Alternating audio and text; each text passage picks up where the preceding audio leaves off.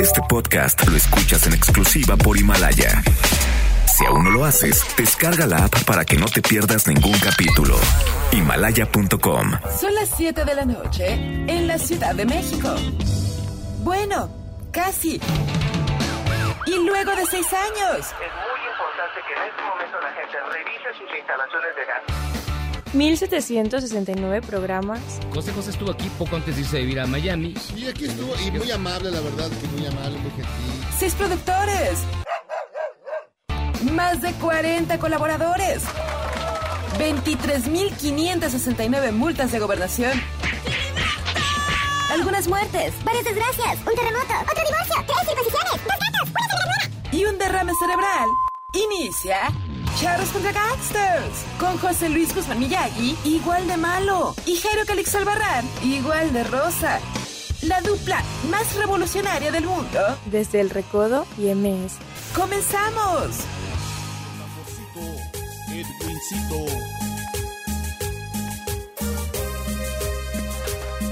Cuando voy al Distrito Federal, como siempre ando con poco dinero. Cuando el hambre me empieza a molestar, yo me aviento mis tacos de suadero.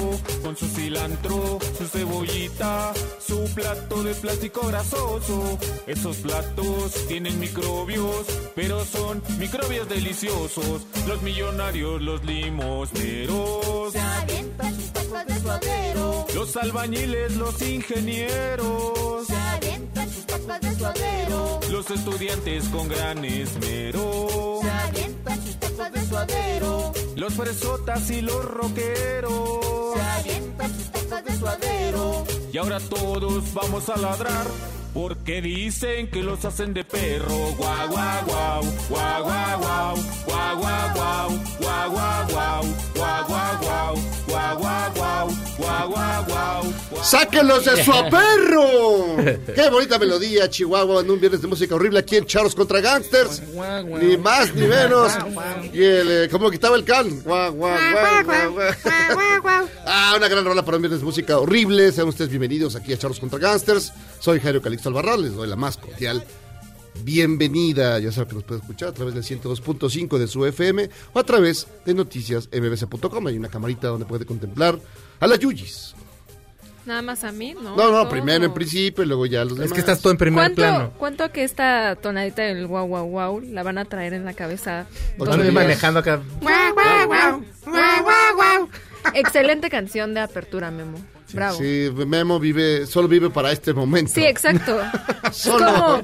como toda la investigación que hacen toda la semana es Ya ves para cómo está saber qué. sediento de atención. Sí, exacto. Como es ávido de Ávido notoriedad. de notoriedad. ¿Qué les pasa?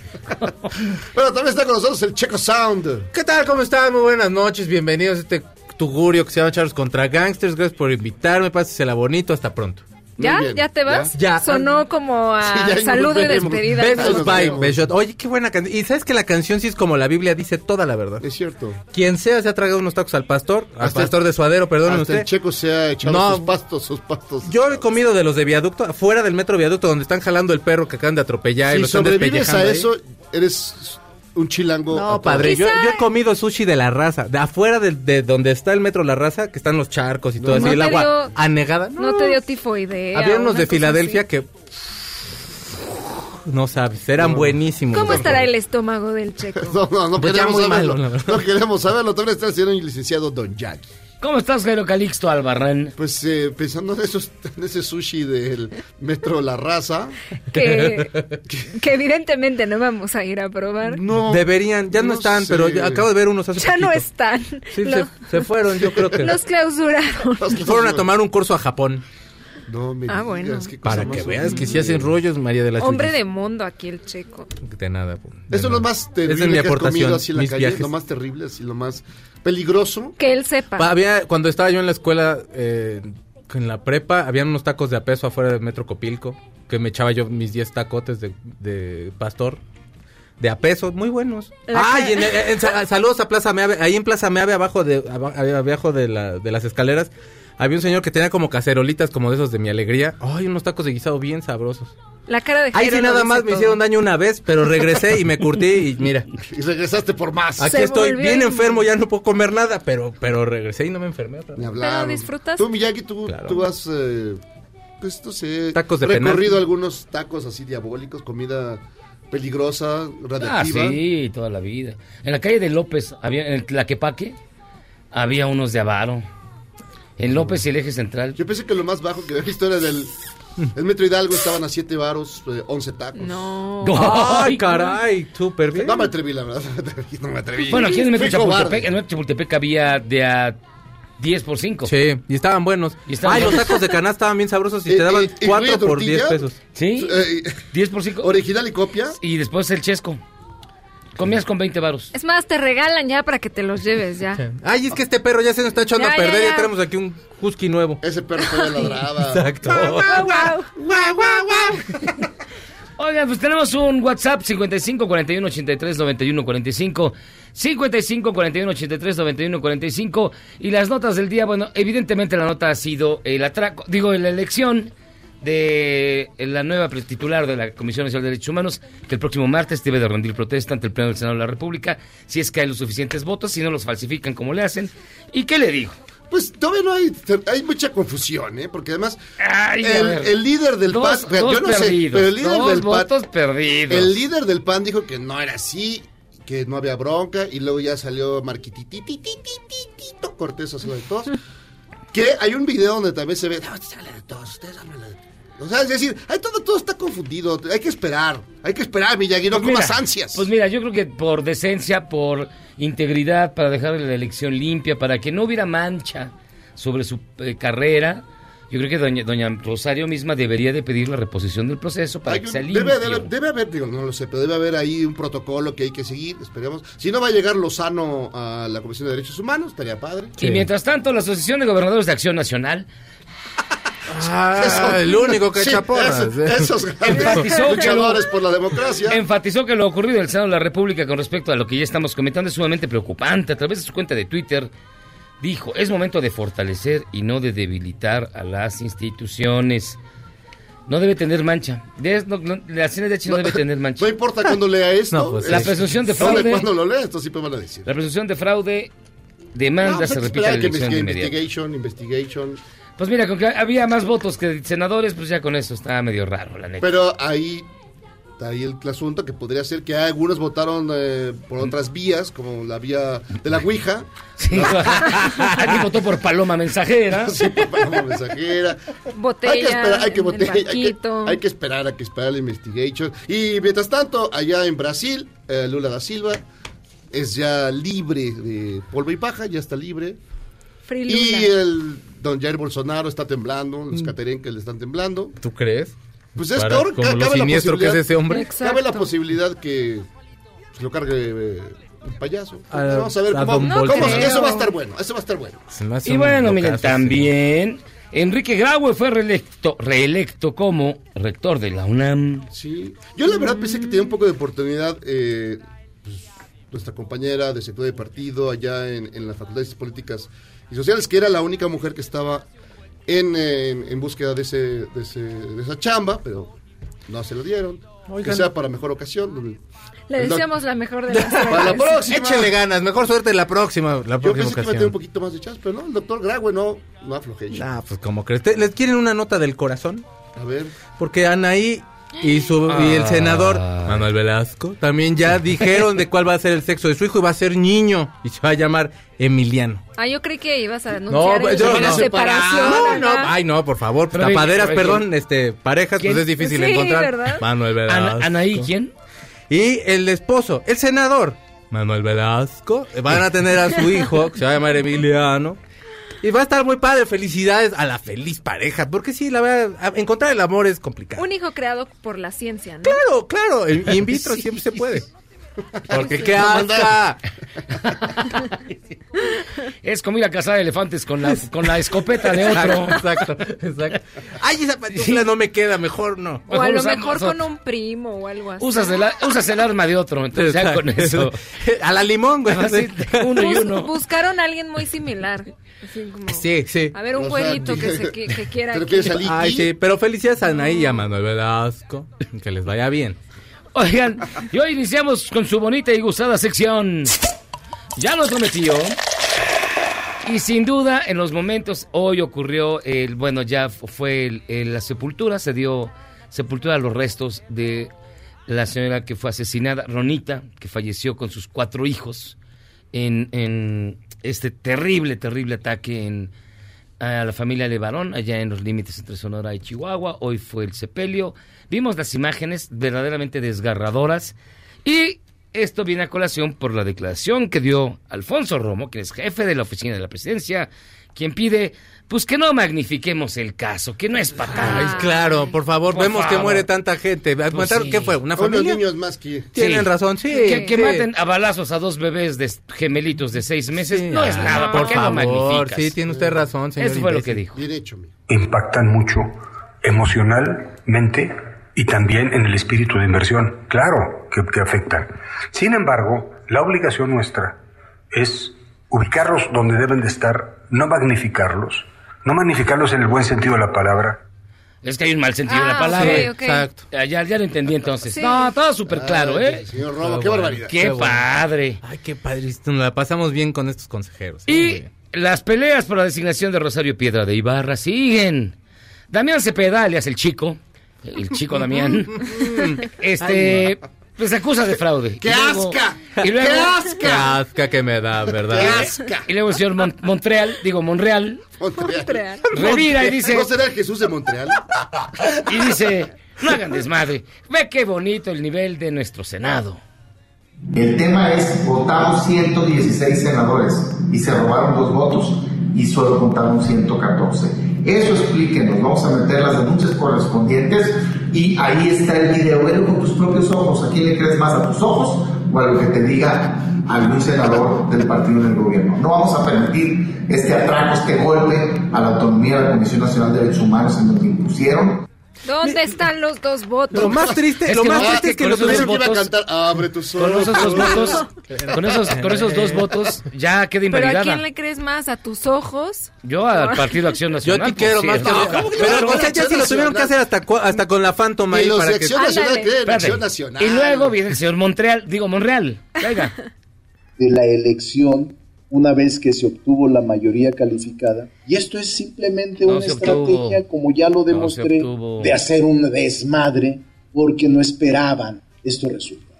Es que no la única verdad. Ya deberíamos de poner un ring. No, ya deberíamos así como tener otro tipo de, de dirigentes. Ya de plano que usen esas palabras. O Digo, yo uso, peor, yo uso peores, pero yo no tengo No, cargo, no, hermano. No eres el más indicado para hablar yo no tengo lenguaje, cargo, amigo, hermano, la verdad. Yo ahora sí que soy un humilde checo sound. O algo como en gladiador. Exacto. ¿No? Algo así. Y bueno, finalmente, y para que se- usted olvide ya tanta preocupación, esta semana fue horrenda, la verdad, ya quiero que se acabe. Fue una se- Empezó con la muerte de Walter Mercado. Sí, Ah. sí. ¿Qué va a ser Sí. de nosotros el año Ya que no entra con vamos- las sin predicciones? terrible. Sin Ya- predicciones del ya no ¿Cómo te 2020. voy a dar mucho, mucho, pero Les mucho guardo amor? todo, Sí, todo, no. todo. Uno, ya no va a haber amor y dos, ya no vamos a saber qué va a pasar con... Y bueno, O sea, pero no supo ni cómo se iba a morir. Tal vez sí Qué lo supo, barbaridad. pero no te Pero lo quiso. No lo decir. reveló. y terminó pues con el fra- digo con la elección de la de la CNDH pasando por todos los hechos violentos que ya no no de verdad híjole no no hay forma de, de- de describirlos todo lo que pasó allá en Sonora y Chihuahua desgarrador a mí sí se me sigue partiendo el corazón cada vez que veo Tú las no imágenes tienes corazón, Miyagi. ¿Quién No, tratas de está- engañar? estuvo muy muy feo la ¿Tú verdad crees, terrible eh, Checo? Pues, Pues es mira, que- tiene ahí como una pasita ahí que de pronto late. O sea, esa lágrima no te parece de, de yo- lo he visto llorar cuando pierde el Cruz Azul. Nada No, más. No, ni, ni ya haya no. llorado, ni haya llorado. Oigan, Ya no. y en su bonita y gustada sección, escoja la rola, no, no es cierto, Ah. ah, ¿verdad? Este, en el sitio arroba Jaime Miyagi vamos a poner una, tres canciones para que usted escoja una.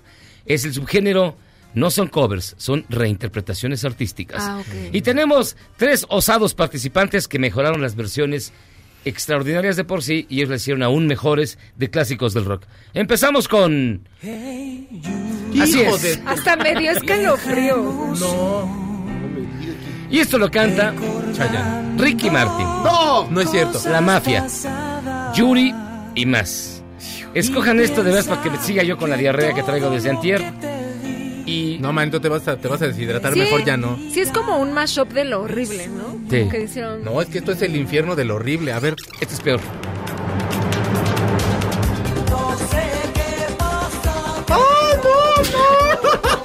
Manches. Hasta me, ahora sí me dio escalofrío. Te pusiste hasta el suéter bien.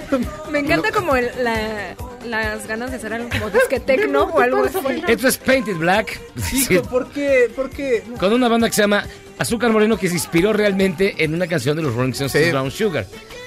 Pero bueno. ¿Y esto qué es? ¿Qué es Los Beatles ¿Son las de también? la serie. Es lo que me van a Son, preguntar. son las, ¿cómo se las cachan? Las ketchup. Las ketchup.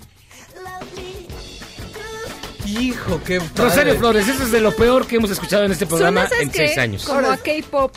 Ah, Como a ah, pero el K-pop luego está, está bien producido. Pero manito. por eso. K-pop está súper bien producido. Sí, no, aquí sí dan ganas de hacerse la vasectomía, pero con los dientes. Oye, hermano. va a estar difícil, ¿eh? Escojan una de tres- estas ¿Qué va a tres. decir Lola Flores? Chihuahua. Escojan una de Ah, estas tres Lola.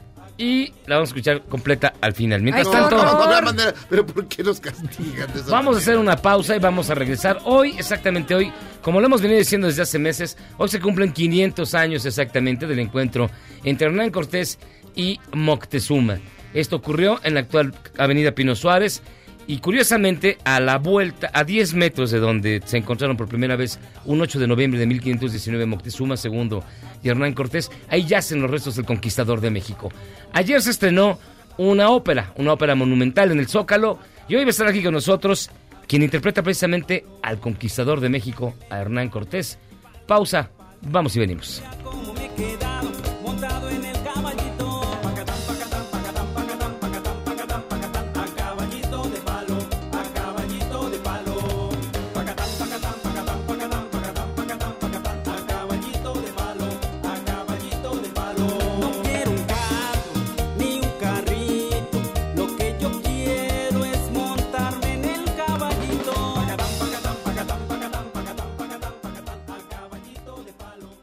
Salvarte del reggaetón? ¿Y esos sonidos que solo te hacen pensar en Omar Chaparro como un buen actor?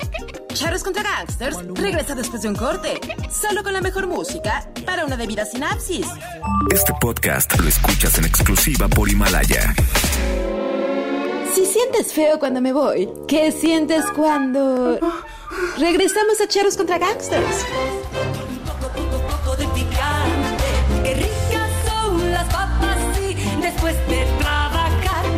trabajar. El hambre va en aumento por culpa de la crisis, de los bienes raíces, la guerra de Irak, el peso de caída, la bolsa en su peor día. Prefiero comer papas y gozar como verdad.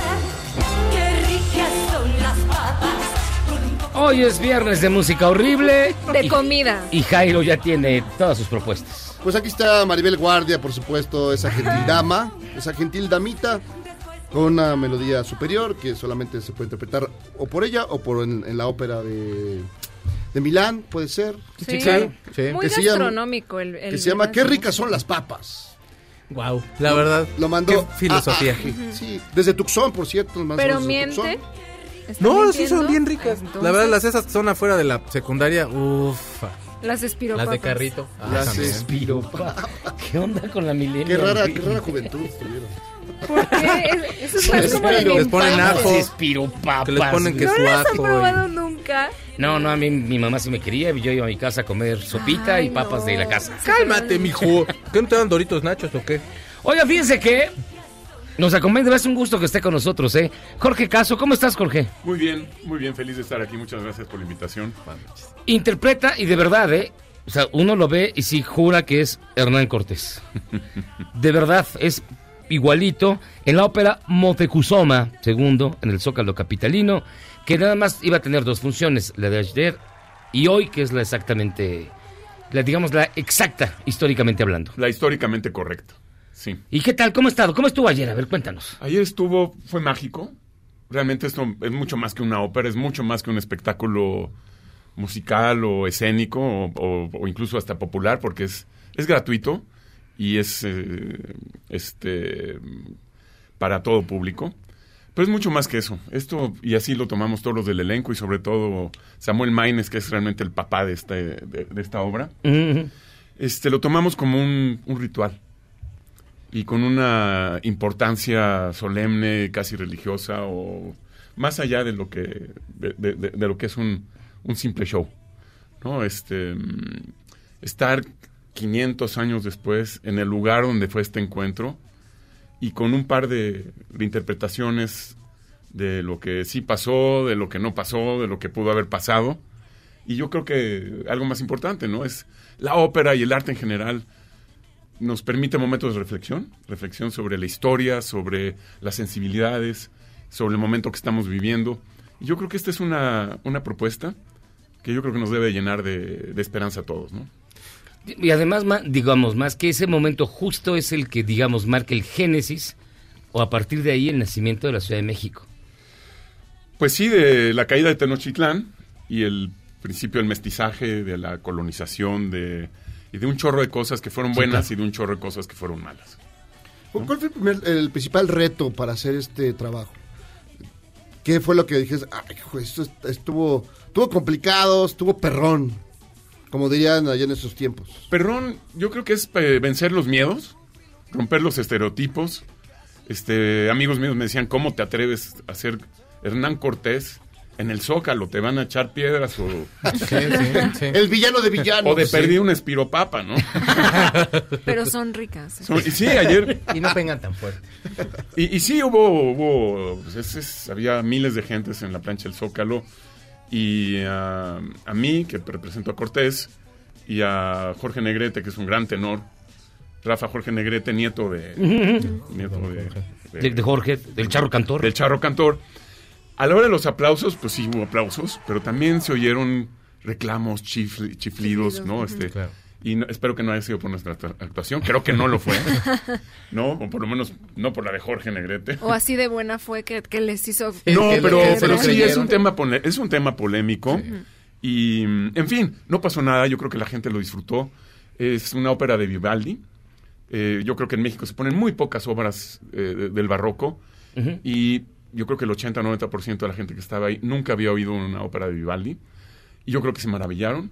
Y luego la gente que sí está acostumbrada a la música clásica, y esto es algo que tiene sensacional esta obra, es que el compositor este, Samuel Maines, que tomó una obra incompleta de Vivaldi y la, la terminó usando música de Vivaldi, agarró el, el guion, que no tenía nada que ver con la historia, él reescribió completamente el guion, con un, ayuda de, por ejemplo, de, de expertos eh, en lingüística, en este en, en, eh, en historia, en mexicanismo, por ejemplo, Miguel León Portilla, Alfredo López Austin, estuvo el dramaturgo Vicente Leñero, en fin, este el poeta Juan Bañuelos, en fin, fue una- un trabajo realmente arqueológico.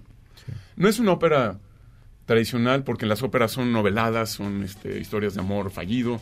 Este es realmente una veracidad histórica, un cuidado en el detalle, que es realmente algo fuera de, fuera de serie. El hecho de, o sea, todos conocemos a Cortés, obviamente, como decía Jairo, el villano por excelencia.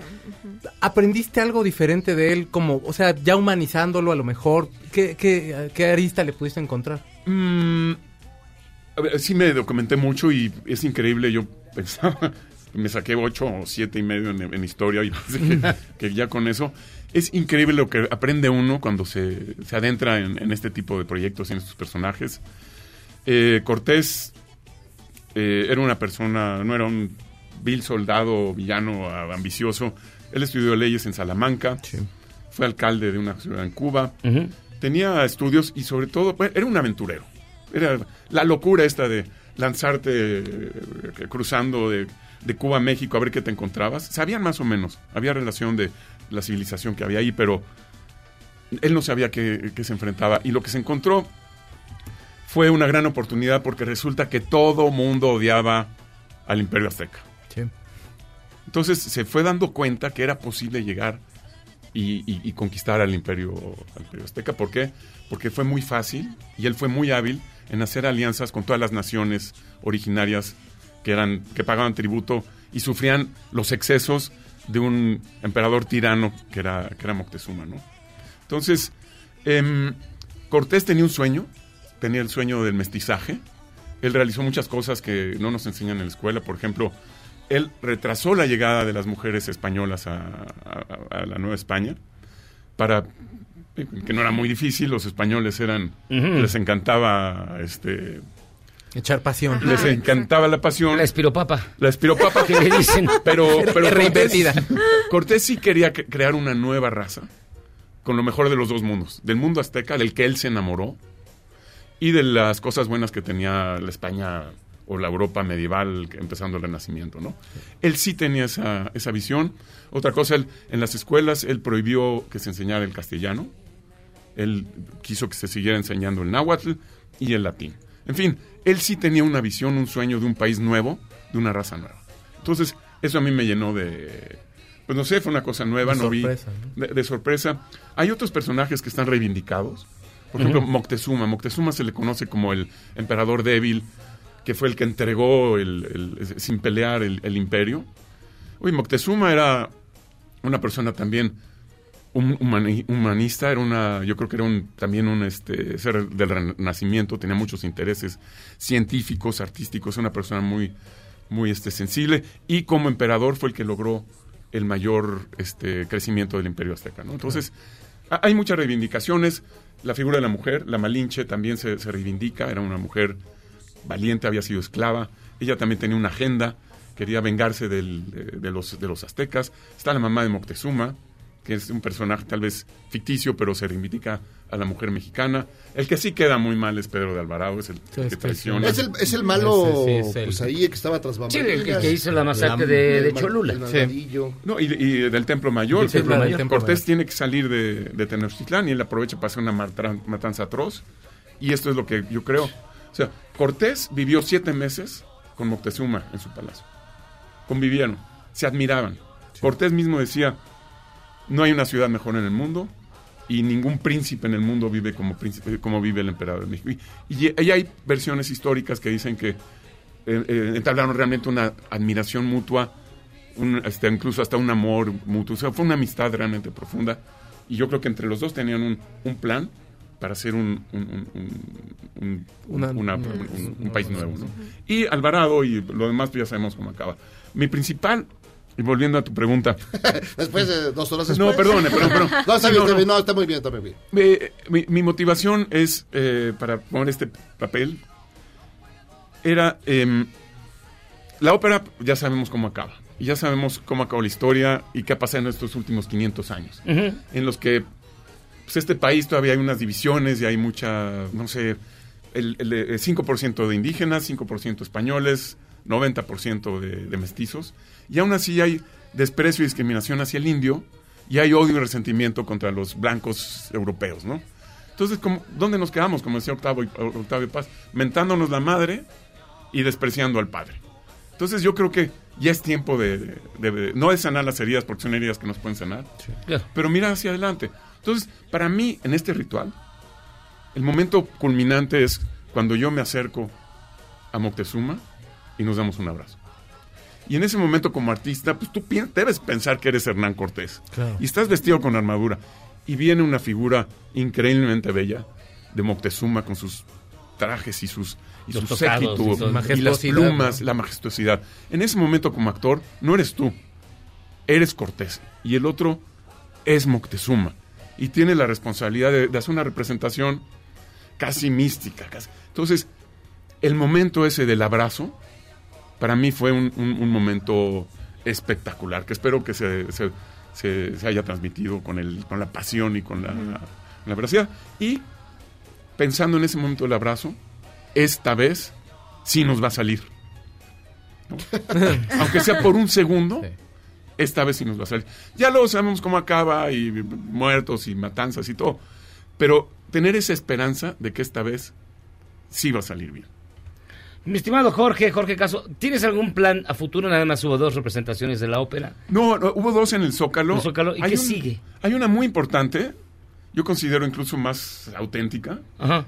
Es este domingo a las 6 de la tarde en Iztapalapa, Órale. en, en el, parque, en el Parque Cuitláhuac. Ajá. Por ejemplo, estuvimos en Amatlán de Quetzalcóatl eh, ensayando y había pues gente de ahí y se nos acercó una señora una señora increíble, este, con una fuerza espiritual y un, un aplomo, y resulta que era descendiente directa de Nezahualcóyotl. Y le dijimos, oye, pues vamos a presentar esto, porque hicimos una representación para la comunidad. Este, vamos a hacer esto, en el Zócalo, ¿por qué no vienes? Dice, no, yo al Zócalo no voy, pero voy a llevar a mi gente a Iztapalapa. Entonces, yo creo que la, la función de Iztapalapa va a ser algo muy especial.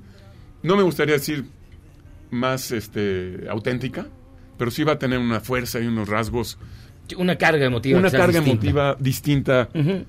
Porque el Zócalo está espectacular. Este, y es lo que le digo yo a, a mis amigos de a todo el que me puede escuchar. Vayan al Zócalo. La Ciudad de México nunca ha estado más bonita que, que ahora. ¿No? La catedral iluminada, todo limpio. Es un lugar espectacular. Y, y- y con este tipo de eventos, o sea, contamos con, la, con el apoyo de, de la Secretaría de Cultura de la Ciudad de México. Sin ellos no hubiera sido posible esto. Y de veras, vale la pena pasear en la ciudad, vale la pena ir a este tipo de eventos. Este evento, este ritual, debería de pasarse una vez al año. Este, de aquí al. la- es- está la calidad, está la fuerza.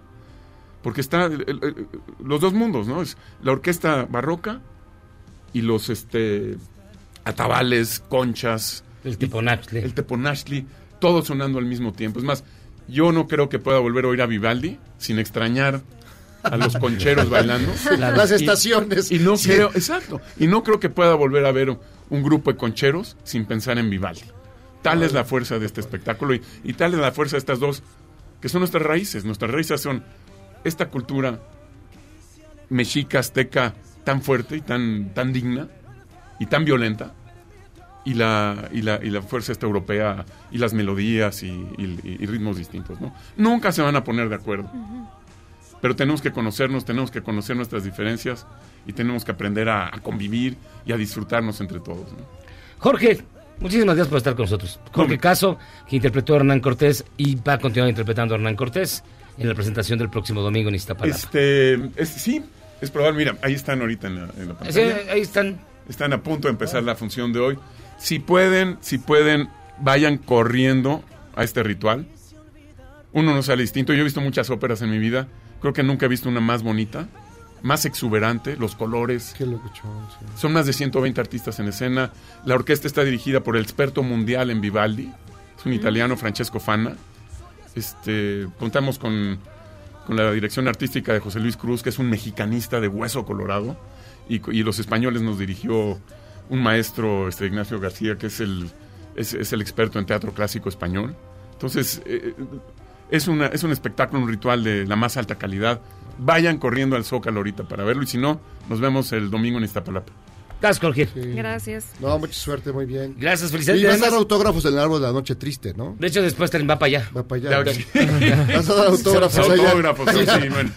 En lo que queda. Muy bien. Sí, no queda nada. Nosotros vamos a hacer una pausa y regresamos. Hoy son 500 años del encuentro entre Cortés y Moctezuma. Vamos a continuar con el tema. Esto es Charros contra Gangsters. ¿Eres un chavo ruco en proceso de actualización? Charros contra Gangsters te trae la mejor música luego del corte para que apantalles a otros chavos rucos menos informados. Este podcast lo escuchas en exclusiva por Himalaya. Después del corte, somos más políticamente correctos. Todas y todos estamos de vuelta en Charros contra Gangsters.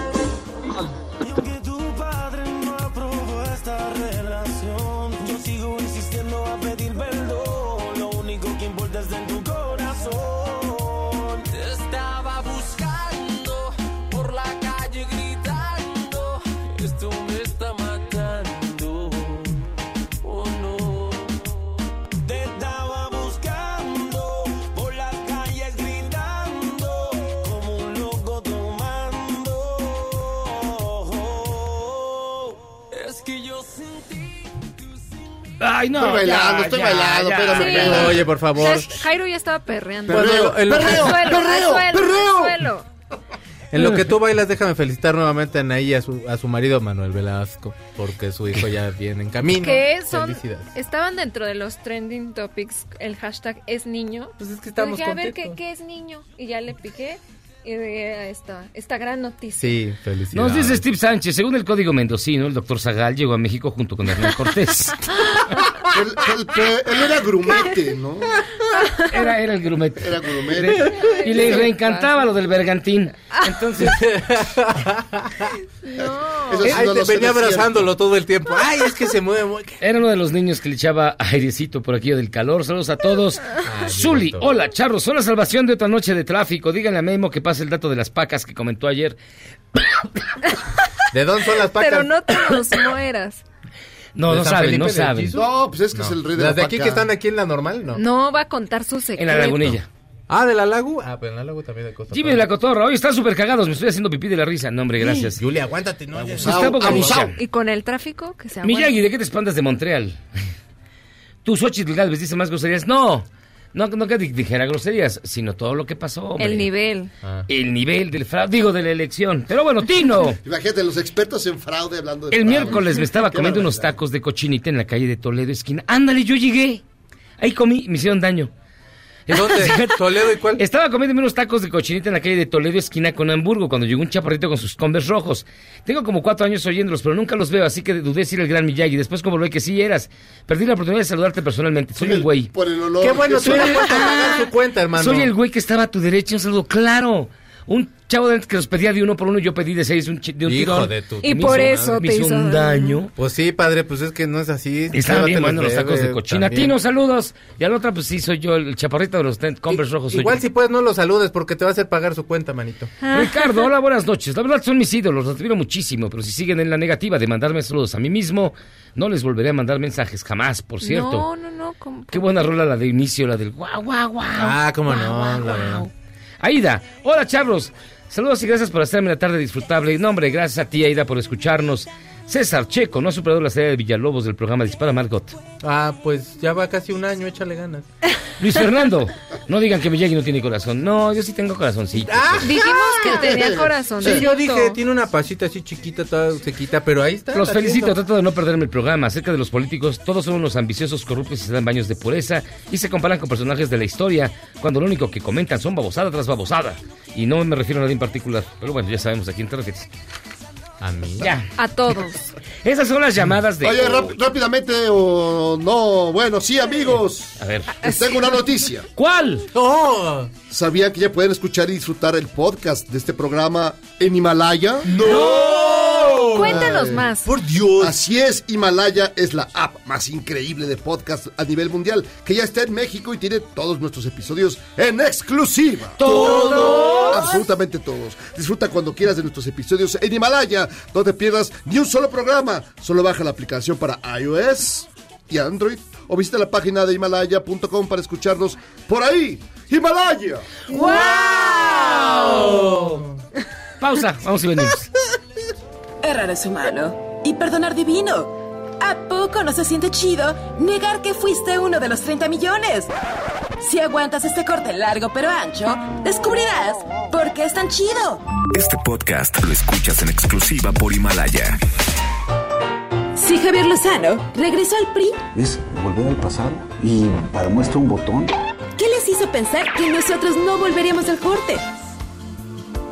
que porque te quiero, acaso no sabes, eres muy linda, eres lo mejor que me ha pasado.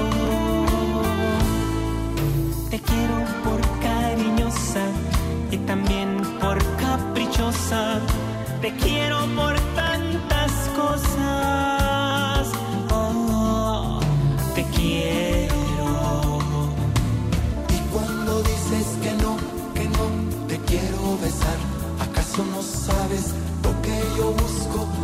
Solo un poco jugar.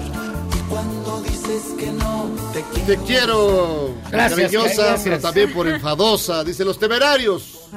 El teme mayor, y estos son eh, comer a besos. Esto Sí. lo mandó Luis Alfredo. Toda una balada, ¿no? Tenía, Una su, baladita tenía su clásica. loción y todos los temerarios. Yo la tenía también, ¿cómo no? Em, Claro que no. Me acuerdo ok. cuando era novio de Chantalandere. Fíjate nomás. Ah, ¿poco? ah ¿también? Y no, lo es que esos temerarios sí. a casa del papá de Chantal. Me encanta Acapulco. la hora del chisme de No, Charlos es que los temerarios, te lo juro, si pasara el INEGI, sí más o menos se hacen, sí, sí somos casi todos. ¿Por México qué? somos, pues porque esos muchachos sí tuvieron muchas novias. No, no. No dejaron los una conoces? comadre, ¿eh? ¿no? No, ni una pa' comadre, güey. No, es que sí, andaban con todas. No, tío, que yo me acuerdo porque los Y guapas, cuando andaba con muy- Chantal Andere, que era el pa- que su papá era eh, eh, Fernández Unzaín. Y El los de invitó-. Los, los invitó a fin de año a su casa de Acapulco. Y llega, bueno, hasta con el perico y el y todo, ¿no? Pues, Llegan. Y, y él, perdón, compró toda la dotación de champaña para ese día. ¿Quién? De Fernández María, Usain. José María, toda. Y jóvenes, ¿no querrán eh, un champán para empezar a disfrutar? Gracias, señor. ¿No te da usted una cervecita mejor? Ay, pues están en la playa, pues sí dan ganas. Perdón, Perdón. Ay, ya sé, ya No, sé, yo- ya sé, Una mimosa, no, digo. Y Jairo con perdón. unos binoculares viéndolo. Arnulfo, para música horrible pongan Fíjate Genaro de los hermanos Banda. Los felicito. Carlos Fíjate, Genaro, a ver. Suena Cortés, aventurero y audaz. ¿Qué me perdí? ¿Regresó el pan al poder? No, pero sé que sí hay que reconocer que Hernán Cortés, don Hernando, tuvo una vida... Era un hombre de, de luces y sombras. Por supuesto, o sea, no hay, o sea, no hay totalmente malo ni totalmente Exacto. bueno y aparte el tipo sí, sí, Sí se no, la rifó, no quemó ¿eh? las barcas, eso sí es mentira, nada más las desarmó para poder hacer los bergantines aquí en México. Agárrenme cansado y les cuento más después. Y Danny Boy, Charros, el encuentro entre Moctezuma y Cortés es como el encuentro entre Miyagi y Jairo. ¿Y se abrazaron De ustedes hecho, al final? sí, Ah, ya ahorita, se van a abrazar al final. Al final. En conmemoración. No, no, no, pon romántica, más bien, carnal. La Vamos a hacer una pausa y vamos a regresar. Y esta, fíjate que vino, pero a otra estación, nuestro buen amigo el bartender La Fiera, le mandamos un saludo, un abrazo. Este, qué buenos tragos de ginebra. Pero que dé la receta del primer trago. Ese fue Ah, ahorita, ahorita, ahorita.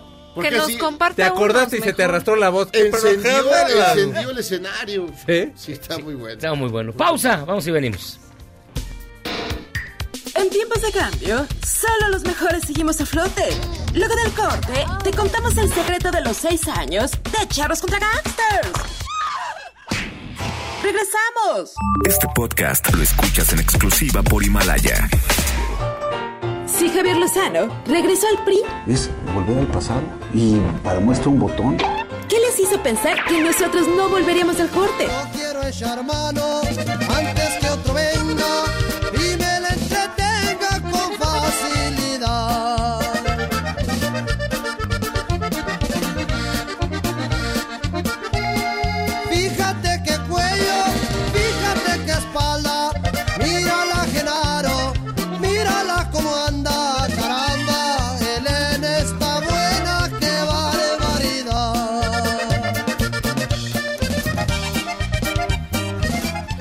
Genaro. Qué horrible canción. La canción Ya que llegamos, estamos escuchando la mejor aquí en MBS. Exacto. Fíjate, Genaro García Luna Productions. Sacó el, el acordeón. Ya estaba yo bailando como Memo. Porque Memo las baila todas iguales. Sí, así, claro. Canta, O sea, como. Eso es como Como el gallinazo. Como el gallinazo, como con pero, así, gallinita. pero más leve. Pero Los pollitos. Todas las baila igual. Fíjense que para continuar platicando de los 500 años del encuentro entre Hernán Cortés y, Cuau- y Cuauhtémoc. No, todavía no. Pero Blanco. blanco. Ah, No, sí se encontraron, pero más adelante. Este, nos acompaña en la línea telefónica, le agradecemos muchísimo que esté con nosotros Isabel Revuelta, quien es investigadora del arte, promotora cultural. Isabel, gracias por tomarnos la llamada, buenas noches. Hola, ¿cómo estás? Muy buenas noches. Gracias por la invitación. Un gran abrazo. Oye, ¿por qué, ¿por qué es importante recordar estos 500 años del encuentro entre Hernán Cortés y Moctezuma? ¿Dónde crees tú que, con, que yace esta, la importancia histórica de este encuentro? Pues mira, la importancia histórica es simple y sencillamente nuestra fundación. Lo que es México es esta historia de estas dos grandes culturas, porque no nada más tienes unos españoles llegados aisladamente, sino que traían una cultura incluso 800 años de los árabes con ellos y todo aquello que sucedió en Europa viene con ellos. Y entonces todo lo que había sucedido antes del México precolombino también está sintetizado en las culturas del altiplano y las otras culturas que se encuentran. Entonces, tú imagínate que ese es el momento en que nos hacemos. México no puede ser visto como una cosa aislada, una de la otra. Entonces, el encuentro de estos dos mundos, como le quieras llamar, encontronazo, conquista, encuentro, pues sintetiza ese proceso, ese proceso de conquista que finalmente se dio eh, hace 500 años y nos da como resultado lo que somos ahora si te pones a pensar que hemos sido más tiempo virreinato durante 300 años que incluso México independiente o República restaurada o no sé, el, imperio azteca, mexica tampoco duró 300 años. Entonces, estamos muy acostumbrados a no tomar en cuenta esos 300 años, esa etapa fundacional que justamente comienza con los 500 años del encuentro de, de- de Cortés. Ahora, eh, Isabel Trelajaro Calixto, el, el asunto acá también es que hemos eh, vivido con cierto resentimiento, nada más tantito. ¿Podríamos superar alguna vez? Estamos más terapia, un choques eléctricos, qué sé yo. Ay, Jairo, me encanta que lo digas. Te voy a explicar qué sucede. Yo soy de esa generación que en la escuela nos dijeron que la conquista era eh, y, y la época colonial había sido el, el motivo de todos nuestros daños, males y demás. El malo malísimo de la historia, Hernán Cortés. Y eso nos ha hecho que estemos incompletos. Sí, mexicanos al diván. Para ser una persona íntegramente eh, cultural, digámoslo así, pues hay que conocer nuestro origen, las dos partes. ¿Por qué se nos ha negado eh, de una forma maniquea el conocer justamente esa otra parte de la historia? Son procesos, ni bueno ni malo, simplemente sucedió. Conozcámoslo, hablemos de ello, eh, hablemos de las grandes riquezas que tuvieron esas eh, culturas precolombinas, pero también las grandes riquezas que nos trajeron las culturas europeas, bueno, la cultura europea a través de los españoles. ¿Por qué negarlo? Si lo negamos, que además eso es muy del siglo XX, eso fue muy del Estado eh, manipulador, de un Estado eh, monolítico, que había una historia oficial, acartonada, una sola historia, y esa historia nos aleja justamente de lo que queremos nosotros los historiadores divulgar. Pues la realidad, lo que, lo que sucedió con sus dos versiones. Oye, y hoy eh, justamente estábamos viendo que los descendientes de tanto como Cortés como Moctezuma se reunieron justamente para conmemorar estos 500 años. ¿Qué importancia tiene este este encuentro que se dio hoy y que también dieron como un mensaje a los medios de comunicación? Pues mira, me fascina porque lo que se conmemora, justamente hablas muy bien, ese es el verbo, hay que conmemorarlo, no es que estemos festejando que murieron tantos eh, eh, mexicas, indígenas, ni tampoco estamos festejando que nos hayan venido, ¿no? Me explico, lo que conmemoramos es justamente el que nacimos muchísimas generaciones después de ese encuentro. Y estas dos personas pues encarnan a esas generaciones, pero no necesitábamos traer a los descendientes, todos somos descendientes de ese momento, absolutamente todo el país. Oye, yo te- me llamo Checo Sound, ¿cómo estás? Eh, fíjate que yo tengo una, una, una pregunta. Este, eh, Moctezuma de alguna forma, bueno, el imperio azteca tenía, mexica, perdón, tenía como sometidos a muchos y todos ellos pagaban el tributo. De alguna forma loca, muy, muy loca, podría ser entonces que pudiéramos tener una visión en la cual Cortés liberó a estos y ya luego los traicionó, pero bueno, los libera de, del yugo de los mexicas o algo así.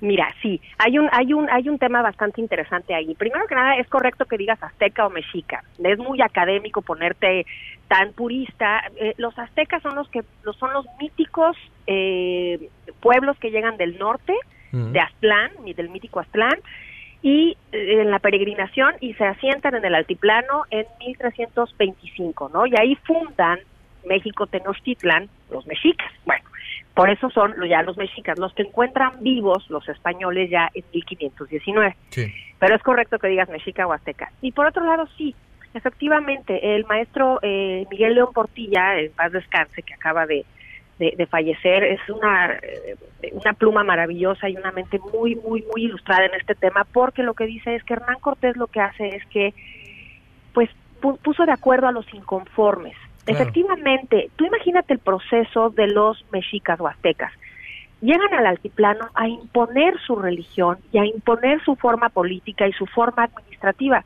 Suena muy similar a lo que hicieron los españoles. Claro. Además, el mestizaje era algo sumamente común en estas culturas prehispánicas. Entonces, ellos llegan y bajo la fuerza, vamos a decir la espada, que no era, no era espada, la macana, digámoslo así, las guerras floridas y los sacrificios humanos, tenían asolados a todos los pueblos del altiplano. ¿Por qué? Porque fueron los que los dominaron tributariamente, eh, con los sacrificios, con las guerras.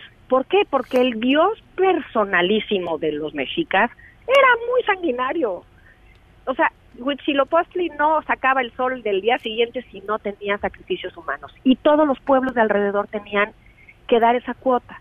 Entonces tienes a los tlaxcaltecas, a los cholultecas, tienes eh, incluso los mayas eh, chontales, de donde eh, le dan a, a- a Marina cuando llegó en, en- en febrero de 1519.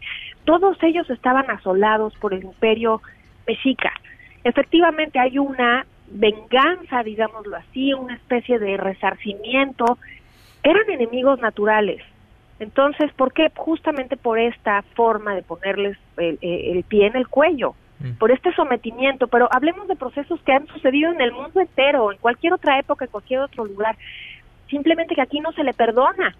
Nos han hecho sentir que eran buenísimos los, los mexicas y todo eran cantos y maravilla y aquí era la panacea. Claro que no. Todos estos procesos eh, que, que, que nos invita a este encuentro y este esta divulgación de nuestra historia es justamente eso que tú dices. Había resentimientos, había eh, sometimientos, eran una sociedad terrible los, los, los mexicas en muchos temas y maravillosa en otros, ¿no? Sí. Entonces, claro, llegan los españoles y aprovecha Hernán Cortés con esa astucia, con esa malicia, con esa estrategia que tenía para organizar todo esto y hubiese sido imposible que 500 hombres hubieran sometido al imperio azteca. Fueron obviamente ayudados por los demás. Yo te quería preguntar, eh, eh, eh, no ahí está, yo te quería preguntar, Isabel Revuelta.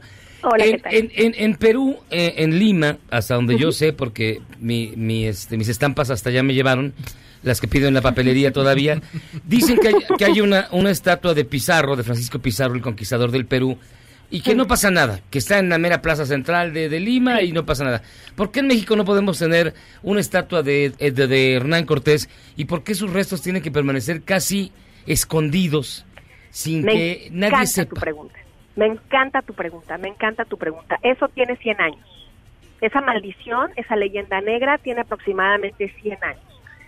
Cuando tú tienes un siglo XIX tan convulso como el que tuvimos nosotros, cuando nos cuesta tanto trabajo definir cuál va a ser el sistema político que vamos a adoptar, estamos desde un principio enamoradísimos de la República, digámoslo así. ¿no? Claro. Parece maravillosa las ideas que venían de Francia, incluso de nuestros vecinos del norte, siempre hemos tenido gran admiración por ello.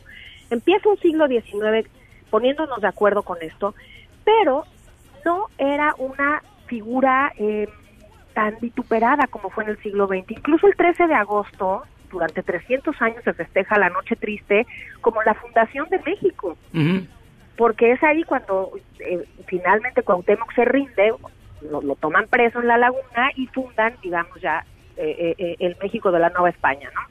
Pero entras a un siglo XIX donde Lucas Alamán casi tiene que... eh, eh, Rescatar los restos de, Rescata los de- de- de la turba. Ajá. ¿Por qué? Porque se vuelve una, eh, un- una moneda de cambio, digamos, un discurso político, pero no era tan grave como en el 20.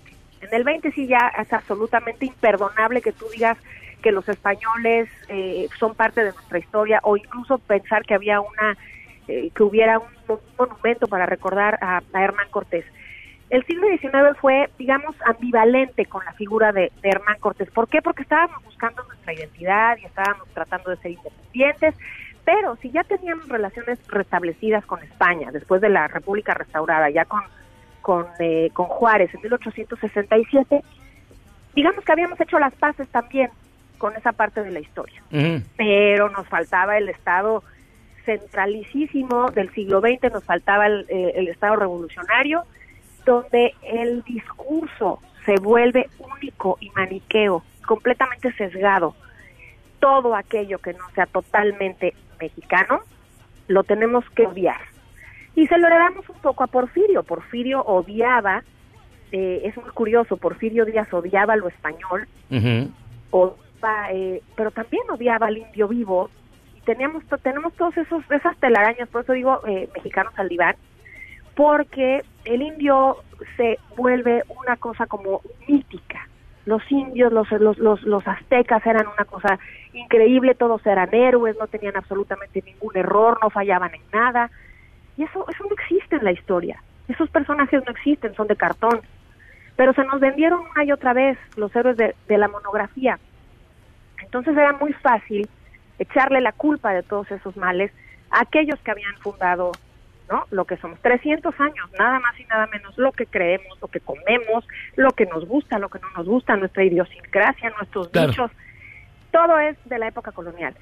Y efectivamente Hernán Cortés sufre una persecución, sus huesos están enterrados en el Hospital de Jesús, justamente donde hoy, hace 500 años, es el encuentro con, el- con, con Moctezuma, ahí se pueden visitar. A la vueltecita están. Pues Isabel Revuelta, muchísimas gracias porque con esta con esta fecha, con este 8 de, de noviembre, vamos a iniciar un camino que va a culminar el 13 de agosto del 2021, cuando se cumplan eh, los 500 años de la caída de México Exacto. Tenochtitlan y lo que marca el nacimiento de la actual Ciudad de México. Y vamos a estar muy en contacto contigo para que nos ilustres y nos saques de nuestros errores por haber estudiado en primaria pública con- rodeados de pobreza. Muchísimas No, gracias, Isabel. Gracias a ti. En todas las primarias sucedió, de verdad. Eso era una historia mía. oficial. Les Sí, agradezco no, muchísimo. Hablemos de nuestra historia. Claro que sí. Hasta pronto, Isabel. Gracias a ti. Hasta luego. Gracias Isa- a usted. Isabel Revuelta, investigadora de arte, promotora cultural. Ya saben, vamos a estar, vamos a tener un chorro de, de- de cosas que vamos a ir haciendo de aquí al 2021, si es que seguimos por acá. Este, para, para recordar precisamente este momento tan importante que significa la fundación de esta que es la muy noble y muy leal Ciudad de México. Hacemos una pausa, vámonos con el caliente de Nico. Digo, vamos con Nico, que tiene lo de caliente, y regresamos. Errar es humano y perdonar divino. ¿A poco no se siente chido negar que fuiste uno de los 30 millones? Si aguantas este corte largo pero ancho, descubrirás por qué es tan chido. Este podcast lo escuchas en exclusiva por Himalaya. Después del corte, somos más políticamente correctos. Todos y todos estamos de vuelta en Charros contra Gangsters. novia que está siempre a dieta porque a toda costa quiere adelgazar. Más. Siempre anda contando cuántas calorías necesita a diario su cuerpo quemar. Hágase de aeróbics, va todos los días. Estamos de vuelta en Charlos contra Gangsters, escuchando música horrible, horrible, horrible. Exacto, estos son eh, los Tigres del Norte. Esto se llama La Dieta y lo mandó Alberto Negro. Nos dice Ricardo, ¿qué le pasa al Checo cuando se ríe y parece Goofy? Gracias. Gracias por los saludos, por fin me leyeron, ahora los amo más. Juliana, saludos, los escucho de camino a mi casa en Atizapán, Estado de México. Saludos. Ay, manis, cuidado. Soledad, saludos a ese gran panel, les quiero. Nosotros Saludos. también te amamos y te mandamos besos en todas partes. Javier, Te explayaste, eso no dijo. En eh. todas partes, todas. Javier, son la onda, con un peyote de por medio todo es maravilloso. Oh, sí. Ok, no Eso juzgamos. dice, eso dice. Cada quien. Real de 14. un Muy bien, perfecto. Fíjense que el próximo lunes tendrá lugar el foro 6, grados, 6 degrees, aquí en la Ciudad de México, en torno precisamente a la inclusión para las comunidades LGBT, indígenas y personas con discapacidad. Para platicar de este tema que convierte a la Ciudad de México en un foro abierto, inclusivo, incluyente, tenemos en línea telefónica, y le agradezco muchísimo que me tome la llamada, Roberto Álvarez Salum, quien es lead para México y América Latina, precisamente del foro de 6 degrees o 6 grados. ¿Cómo estás, Roberto? Buenas noches, gracias por tomarnos la llamada. No, muy buenas noches, muchas gracias por tenerme en su programa. Oye, a ver, cuéntanos, ¿qué va a pasar el 11 de noviembre en el Museo de Arte Popular? Sí, mira, estamos trayendo a México un proyecto de inclusión este, que se inició en Canadá por la exgobernadora general y el expresidente de PEN Internacional. Este, y esto es una forma de un foro, que es prácticamente intenta traer a las personas que están tratando los temas de inclusión de manera global y holística, de que la diversidad, tenemos que reconocer, reconocer que la diversidad está en todos lados y después ser intencional detrás de crear políticas tanto en, tanto en la sociedad como en las empresas, como en la sociedad civil, de que la inclusión es una cosa deseable y que si hay intencionalidad detrás de crear una verdadera inclusión, realmente vamos a obtener lo- los beneficios de la misma. ¿Cómo, cómo, ¿Cómo generarlo desde nuestros propios, desde nuestras propias trincheras? Es decir, ¿qué es lo que puede hacer uno como ciudadano para generar estos ámbitos de inclusión? Mira, la, la verdad es que como seres humanos nosotros le tenemos a veces miedo a lo desconocido, ¿no? Pero también creo que nos interesa mucho eh, la- lo- las nuevas experiencias, eh, los nuevos conocimientos. Entonces esta misma dinámica es hacerle hacerle ver a la gente que no que en partes incluso en partes en México y en otras partes porque no nada más en, en- internacionalmente este- existe este movimiento las organizaciones que realmente han abrazado la inclusión de manera intencional se han beneficiado de gran manera. Entonces vamos a traer unas mejores prácticas y ejemplos de lugares donde se ha, se ha hecho esto. Y la verdad no ha habido problemas de eh, amenazas a la identidad, no ha habido amenazas a la economía, no ha habido, no ha habido guerras, a to- al contrario, cuando realmente eh, se ha ha habido intencionalidad detrás de ese tipo de políticas, ha habido unos grandes beneficios eh, en todos los ámbitos. Y vamos a traer, a enseñar, no enseñar, sino a mostrar este tipo de ejemplos con ponentes internacionales y de México en cómo se puede hacer esto. Eh, se, me está, se me está ahogando Jairo, por eso me- eh, eh, ¿escuchaste toser por ahí? Oye, y, y- y ¿qué, qué tan necesario es que lo hagamos? ¿Qué tan necesario es que en México y en muchas partes del mundo, que es muy necesario, se vayan eh, fomentando el uso de estas prácticas, que haya cada vez más inclusión? Porque parecería ser que hemos avanzado mucho y sin embargo, Sí. si uno lo ve, realmente falta muchísimo más todavía. Sí, mira, por ejemplo, sí, para, cruzar, como dicen, para cruzar el, el gran charco, pero no para poner eso solo como ejemplo, vamos a ver, ahora en Europa lo que está destruyendo realmente más a los países es el miedo a la diferencia. Básicamente que son todas estas personas que están llegando, ya sean inmigrantes y refugiados, mismas cosas que están tan enfocados los estados y las sociedades en el miedo de estas nuevas personas, que incluso, por ejemplo, se han hasta eso, de hecho, distraído en otras políticas que no tienen nada que ver con la inclusión, por ejemplo, con el cambio climático, ¿no? Claro. Entonces, de, de hecho, sus economías están de hecho sufriendo por ese tipo de políticas, lo vemos al norte del país también. Y en caso estamos viendo otros otros casos eh, en otros países, como por ejemplo en Canadá, que, que aunque no sea perfecto y también hay un discurso de, de miedo muy fuerte, ha sido beneficiado porque no están lidiando con ese tipo de problemas. Entonces, sabes, últimamente todo el mundo habla de la gran palabra innovación. ¿Y qué es la innovación? ¿Cómo innovamos? ¿Qué es la innovación? Al final es mucho y nada, ¿no? Pero la innovación no es nada más que el conjunto de diferentes ideas trabajando en un proyecto único. Y eso es prácticamente lo que, eh, un poquito la temática que traemos. Y por ejemplo, ¿cómo combatir, hablando de políticas de inclusión, cómo combatir como con estas eh, cuestiones que parecieran pues retrasarnos un poco, por ejemplo, lo que pasó en Nuevo León? O sea, todo este tipo de cosas, ¿cómo podemos eh, combatir cuando al parecer, como decía Miyagi, pues vamos avanzando, pero también hay cosas que nos hacen parecer que también estamos retrocediendo? Sí, no, es que, sabes que eh, yo creo que el, el discurso de, de- de inclusión eh, y de diversidad está retrocediendo en todas partes y en México no no es eh, no es la excepción. Ajá. Eh, y, yo creo que, de hecho, precisamente de eso fue eh, la razón por la cual quisimos crear Six Degrees, porque lo estamos viendo ya como un tema de emergencia y creíamos que hay muchas organizaciones y no nada más activistas, sino de todas las partes del civil que sí les interesaba empujar ese tipo de temas, pero no estaban trabajando en conjunto. Entonces decíamos, les falta el chicle, ¿no? Ajá. Este, alguien está haciendo cosas de LGBT, alguien está haciendo cosas en, en cuestiones de comunidades indígenas, alguien está haciendo unas cuestiones de mujeres, pero ¿por qué no están trabajando todos ustedes juntos?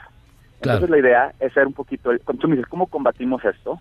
Bueno, pues yo te digo, ah, yo creo que creando una coalición que en lugar de que estemos trabajando todos con nuestro tema muy específico, vamos a hablar más, vamos a hacer una coalición de personas tanto a nivel local, nacional e internacional que estamos interesados en los temas de inclusión, que sabemos que es la manera de moverse para adelante y yo creo que esta no es la, la, la fórmula única, pero yo creo que sí nos provee un poco de herramientas para poder combatir un poquito este tipo de, de temas de, de miedo a la diferencia. Roberto Álvarez Salum, lead para México y América Latina de Six Degrees. ¿Qué es lo que tiene que hacer la gente que nos esté escuchando para poder participar en, en este encuentro que tiene lugar en el Museo de Arte Popular el próximo lunes? Sí, eh, mira, la gente que quiera asistir está abierto al público. Pueden enviar una solicitud muy sencillita en nuestra página o enviarnos un correo o hablarnos por teléfono. Ajá. Y toda, la, in- y toda la información está en nuestra página, que es 6 degres, que es 6 d e g r s, perdón, punto inclusión punto ca. Muy bien. Y ya con eso pueden ir. Exactamente. Tenemos, sí, se está llena, está muy lleno, pero todavía tenemos algunos, algunos, este, Lugarcitos disponibles. Entonces sí, alentamos a la gente a que, a que se comuniquen con nosotros para que, para que se puedan unir. Algunos de los nombres de las personalidades que van a estar presentes en este foro. Sí, eh, tenemos, a, como le he comentado, a la ex jefa de Estado canadiense, Adrienne Clarkson, que de hecho fue la primera refugiada jefa de Estado del país. Tenemos a la directora para Latinoamérica de, de Inclusión de Mastercard, Luz Gómez. Tenemos a la secretaria de Integración de, de Bogotá, Gladys, Gladys San Miguel. Y tenemos a personales en México como Genaro Lozano, eh, Levi Plaqueta, la, la actriz española de, de Paquita Salas de Netflix, Lidia San José. Tenemos a Irma Pineda, que ha, que ha sido escogida como la representante de los pueblos indígenas por parte de México ante las Naciones Unidas. Yasmaya Aguilar, una increíble intelectual in- in- ah, mije de Oaxaca. Este, a Pambo, este, la artista y activista Pambo de la Ciudad de México. Te digo, es una, es una mezcla de, de- de- desde activistas, músicos, empresarios, líderes indígenas ah, de varios países. Pues Roberto Álvarez Salum, lead para México y América Latina del Foro Six Degrees. Muchísimas gracias por estar con nosotros, de verdad, ¿eh? No, al contrario, muchas gracias a ustedes. No, hombre, gracias y mucha suerte. Vamos a darle seguimiento puntual al foro. Ah, espero verlos a ustedes también ahí, ¿eh? Por ahí estamos, te lo, te lo prometo. Firmado. Hecho. Excelente. Gracias, cuídate. Hasta luego. Ay, hijo, se me fue la voz. ¿Pero, qué, te pasó? ¿Qué te pronto pasó, mana? Me quiere dar. eh, Se te fue de lado la saliva. Oye, pues, mira, creo que vale la pena escuchar a Juanello. O Juanelo. Juanelo. Juanello dice ahí. Espejismo. Para los nostálgicos. Hasta le subes, padre. Que creo que le, le, le Sí pega le pegó, un poco. Es la que iba de chamaco. Yo no me acordaba de ese ¿No te acuerdas de Juanelo? Juanelo tuvo una canción muy popular en 1974 que fue el número uno a nivel nacional. ¿Cuál? Juanelo, pues no me acuerdo, güey, no ¿Es sabe el esta? nombre. ¿Cuál es de- Espejismo, Ah, espe- espejismo. es esta, es espejismo. Gran ¿Pero por qué sabes introducción. Sí. Porque estoy haciendo una investigación de los número uno en México desde 1970. Va, va a quedar bien bonita, vas a ver, la vamos a poner aquí. Y le está es- cuadrando con la investigación de Memo. Entonces de vamos Juan- a ver cuánta Juanelo. música Ah, fue oímos. cuando vi Un especial Juan- de Juanelo. Espérenlo pronto aquí en Charlos contra Gangsters. Ahí fue cuando descubrí que no era Juan, porque hay un, un segmento de Siempre lo mismo que lo presenta Raúl Velasco y no le dice Juanello, le dice Juanelo. Y entonces Juanelo. Es Juanelo. Dato curioso por si. Ay, muy italiano mi Juanelo, qué bueno. Para su próxima reunión. ¿Sabías que en el 76 la canción número uno fue de un grupo italiano? que Se llamaba la canción. Un güey que se no sé, per- perdón, un tipo que decía este. que tenía su, su, su monocordio o acordio. Bueno, que era silbadita. Ay, esa era muy buena. Bueno, So- él fue el número uno del 76. Número uno, esa Sí, canción. esa no, pues canción. sí estábamos La bien que se llama padres de música, amigos, ¿eh? Y en el mundo, ¿pa- cuál- ¿de qué año? 76. 76. Y en el mundo estaba David Bowie sacando otras cosas que la música. 76 es otra, sí. La gente quiere felicidad. Esa canción que tiene feliz. Vamos a hacer una pausa y vamos a regresar. Les prometo que vamos para diciembre estamos preparando unos segmentos deslumbrantes de música chida y, Y música horrible. Así que no se Me lo pueden encanta. perder. Durante la temporada navideña vamos a tener pura música aquí en Charlos contra Ganses. Pero mientras tanto hacemos una pausa. Hay más llamadas. Vamos a platicar con Yuyis. La canción que está ganando, aunque usted no lo crea, es Painted Black. Sígale votando si quiere oír Hey Jude. Sí, yo quiero escuchar Hey Jude. Vamos y venimos. Esto es Charlos contra Gangsters.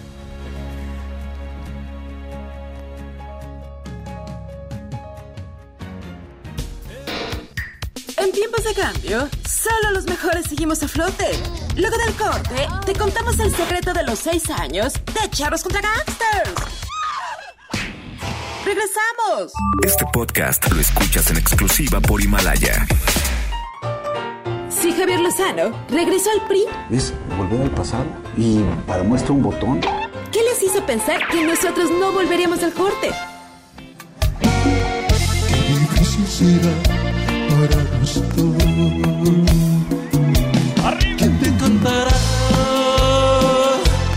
con esta guitarra? ¿Quién la hará sonar cuando no esté yo?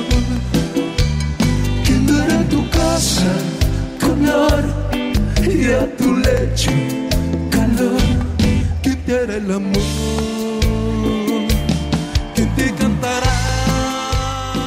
Con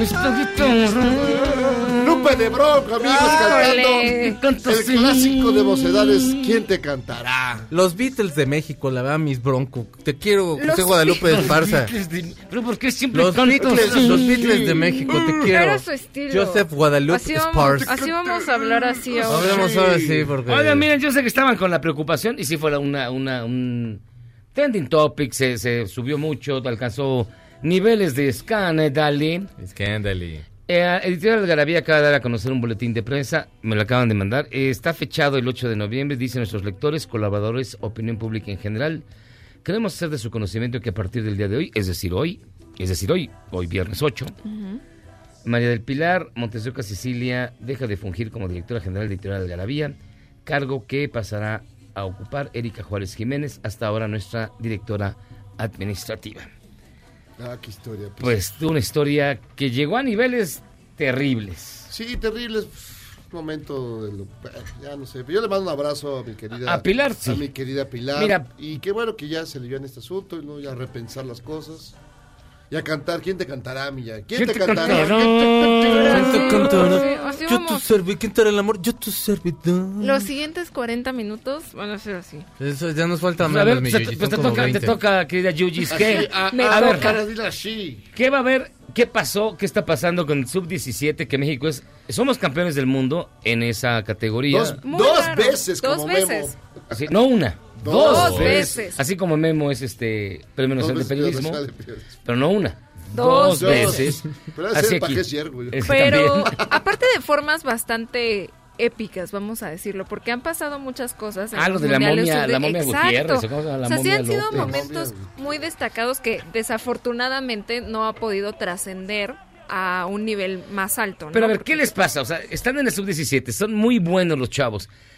Vienen, a- ya crecen y todo, y se, y se vuelven en Yobrandi, Crecen. en la. Llena Vela, Mira, en puro lucerzazo. El mejor ejemplo justamente es Giovanni Dos Santos, ¿no? Sí. Creo que la fama los alcanza también como, sí, no sé, crecen, algo les pasa ahí. La momia Gómez. Pero al menos eh, ahorita nosotros estamos ya clasificados a cuartos de final, Mm. ¿no? Le ganamos a Japón 2-0 eh, este miércoles y vamos a jugar contra Corea del Sur el domingo, por si quieren ustedes.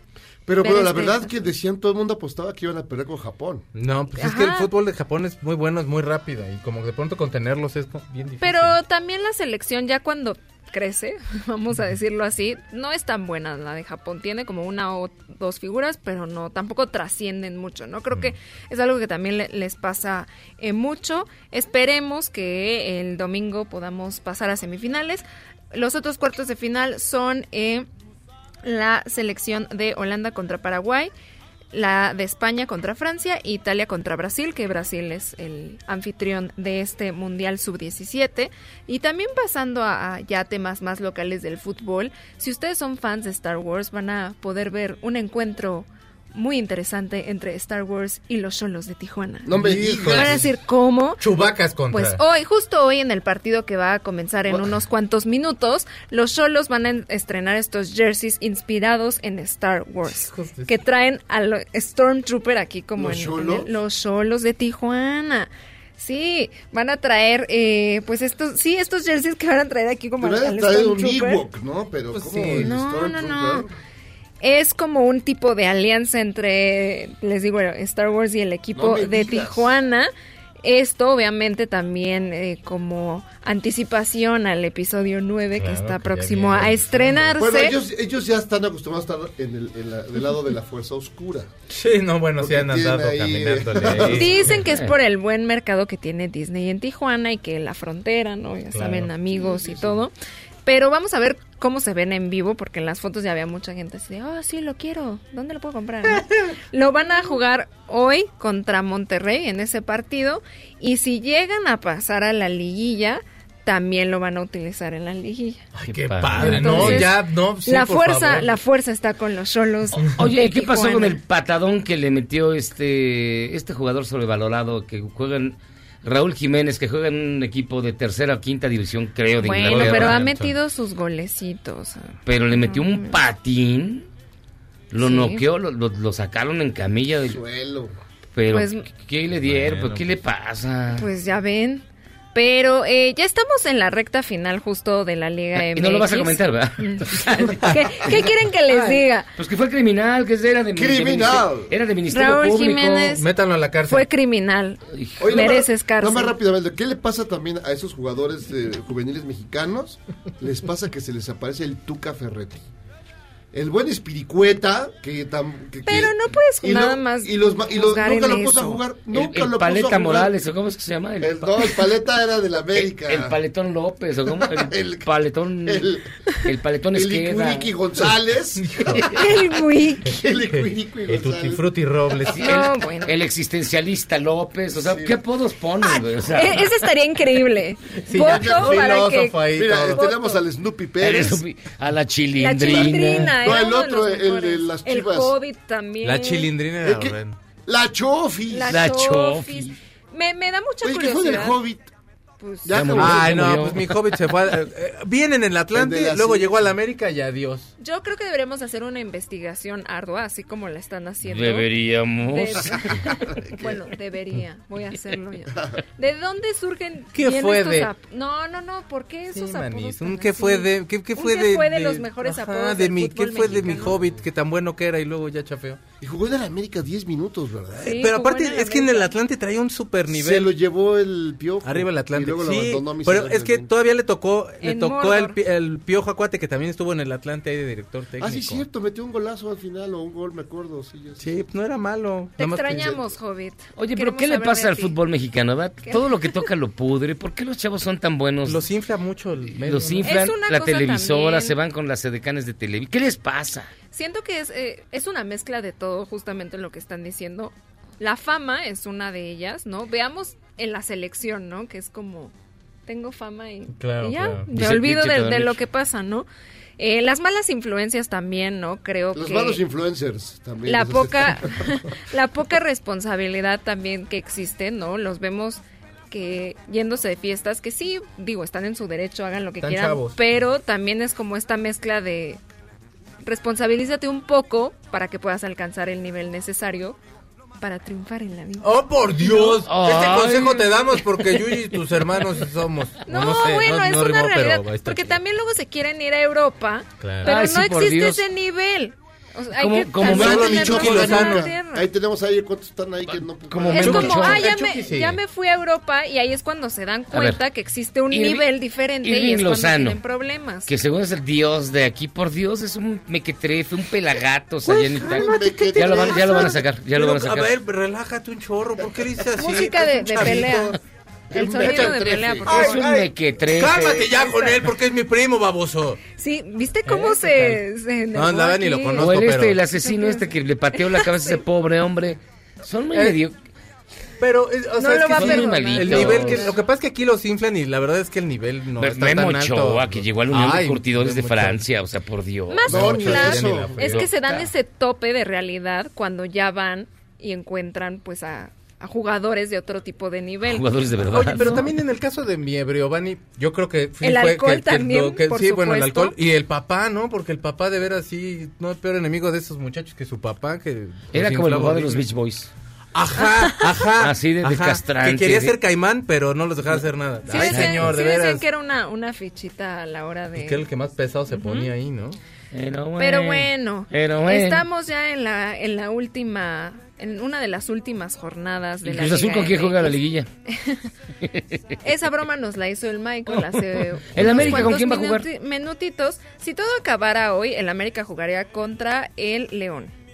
Ah, no, sigan el León. No, sigan el León. Eh. Fácil. No les miento, contra los Tigres. Ah, También pues gana el Tigre, tigres, ¿no? Ah, pues sí, sí. Está el Tuca y ahí está el otro francés que me queda. ¿Estás cansadito, gordo? Que ahorita. Ay, yo, creo que. No te, duermas. no te apiernamos aquí ahorita. Los Tigres pasaron a ser como el equipo más, más odiado. No, es que ya me queda. Pues por el francés, ya estás en esa onda de brumosa.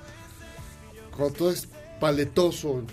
¿Los ah, Pumas okay. cómo van? ¿Ya también fueron? Tiene que ganarle a los... Los Pumas están todavía en, pelea porque están a una posición de poder ir a liguilla, no como nuestro querido Cruz Azul, Ay, que ya a menos que la liguilla se haga como de 14 equipos, Ahí logramos... Esta es una liguilla de 48 pasar. equipos para pasar. ¿Y tú vas a ir a, ver a tu... Pues yo Pumas, Gracias, gracias, gracias, gracias. Que ya, por cierto, se acerca el partido de NFL aquí en México. Sí, cruzamos oh, los Dios, dedos sí. para que no, pero, no, no, va a haber actividad. Va, va a venir el, anterior, el Mahomes, va, Mahomes, va a venir. Ya, ya, ya se lo, recuperó, ya, ya, no está lesionado. Sí te ves malo, güey. Sí, ya, me, ya, sí, me ya te dio el down. Sí. Se, te hincharon los ojitos. ¿Qué te pasó? ¿Te Pareces, pusiste pareces gus- pareces gusano de maguey, cabrón. con los ojos hinchados. ¿Qué te pasa? Está triste porque no sabe si los Pumas van a pasar a No sé, porque quien te cantará. Vamos a hacer una pausa y al regresar lo vamos a sorprender con la rola que ganó en la elección de Qué nervios. su canción horrible de este viernes. Así que pausa. Vamos para siempre.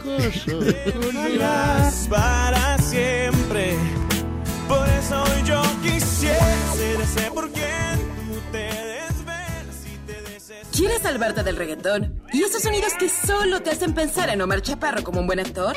Charros contra Gangsters regresa después de un corte, solo con la mejor música para una debida sinapsis. Este podcast lo escuchas en exclusiva por Himalaya. Después del corte, somos más políticamente correctos. Todas y todos estamos de vuelta en Charros contra Gangsters. Pues esto, usted votó por ella, esta ganó, usted se la come. Esto se llama Painted Black con azúcar moreno.